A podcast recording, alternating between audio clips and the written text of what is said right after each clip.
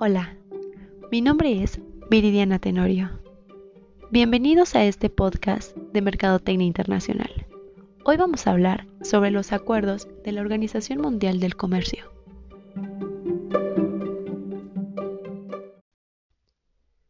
Primero que nada, vamos a comenzar por definir qué es la Organización Mundial del Comercio. Y bueno, este se ocupa de las normas que rigen el comercio internacional.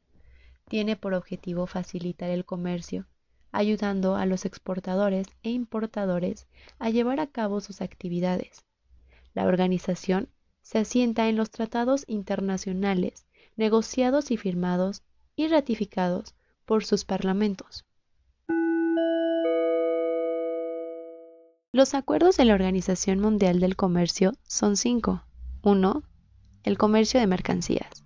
2. El comercio de servicios. 3. Propiedad intelectual. 4. Solución de diferencias. Y 5. Examen de políticas comerciales. Y a continuación, te explicaré un poco en qué consiste cada acuerdo.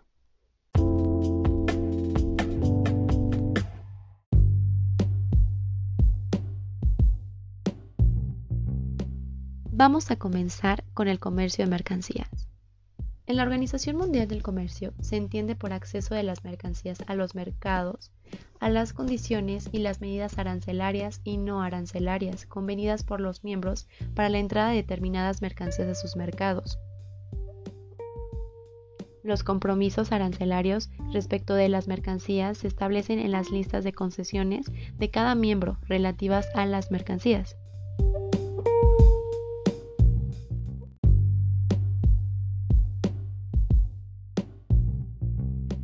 31 de enero de 1995, el Consejo General estableció el Comité de Acceso a los Mercados de la Organización Mundial del Comercio, con el que estableció el siguiente mandato.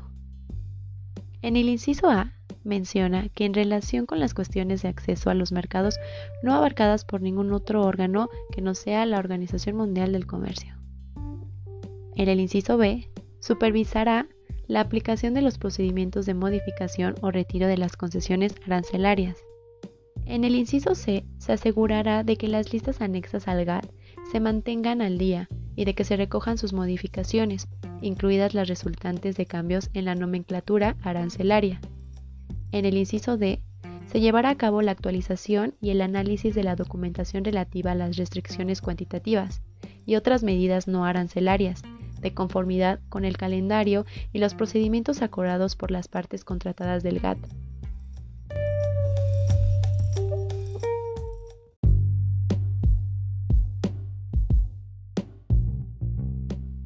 Y estos fueron los incisos que forman parte del mandato que el Consejo General estableció para que el Comité de Acceso de los Mercados cumpla su labor. A continuación, vamos a hablar sobre el siguiente acuerdo que es el comercio de servicios.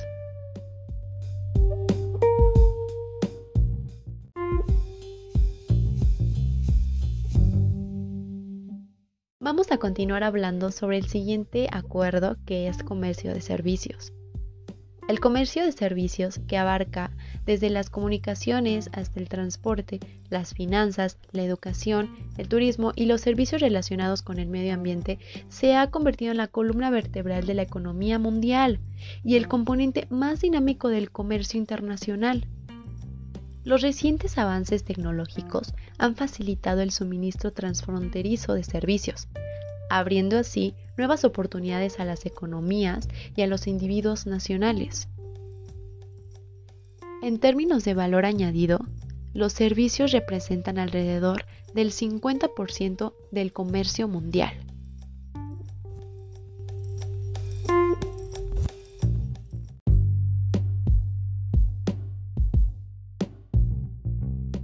Te has de preguntar cuál es la principal finalidad del Acuerdo General de Comercio de Servicios.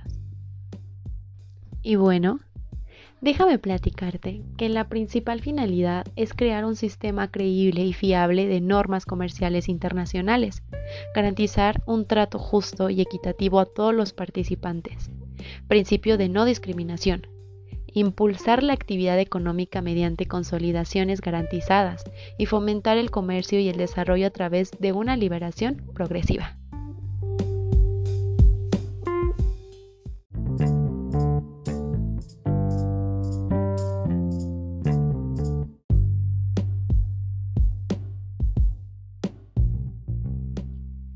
A continuación vamos a hablar sobre el siguiente acuerdo que es propiedad intelectual ¿Qué se entiende por derechos de propiedad intelectual?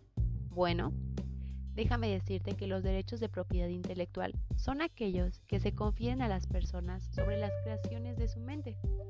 Suelen dar al creador derechos exclusivos sobre la utilización de su obra por un plazo determinado. Habitualmente, los derechos de propiedad intelectual se dividen en dos sectores principales. Uno, derecho de autor y derechos con él relacionados. ¿Qué quiere decir esto? Bueno, son los derechos de los autores de obras literarias y artísticas, como por ejemplo libros y demás obras escritas, composiciones musicales, pinturas, esculturas, programas de ordenador y películas cinematográficas. Y la segunda, propiedad industrial, que se podría dividir en dos esferas principalmente. La primera se caracteriza por la protección de signos distintivos, en particular marcas de fábrica o de comercio. Y la otra son los tipos de propiedad industrial que se protegen fundamentalmente para estimular la innovación, la invención y la creación de tecnología.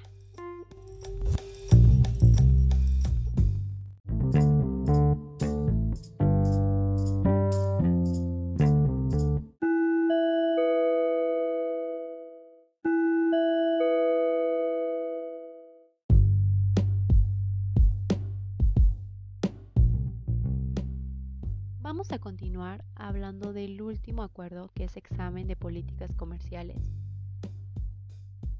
Déjame platicarte que el mecanismo de examen de las políticas comerciales fue uno de los primeros resultados de la Ronda Uruguay y se estableció con carácter provisional durante el balance a mitad del periodo de la Ronda celebrado en Montreal en diciembre de 1998.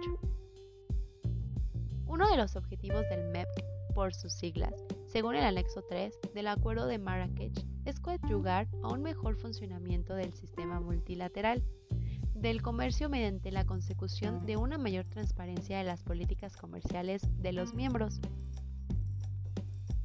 ¿Cómo se realizan los exámenes? Bueno, los exámenes se realizan en el órgano de examen de las políticas comerciales, que es en realidad el Consejo General de la OMC integrado por todos los miembros de dicha organización, que funciona con arreglo a normas y procedimientos especiales, por lo que los exámenes consisten fundamentalmente en evaluaciones realizadas entre estos miembros, aunque buena parte del trabajo de preparación fáctico corre a cargo de la Secretaría de la OMC. Por último, déjame mencionarte que el órgano de examen de las políticas comerciales, OEM, Realiza los exámenes sobre la base de una declaración de políticas preparadas por el país objeto de examen y un informe elaborado por economistas de dicha división de examen de las políticas comerciales de la Secretaría.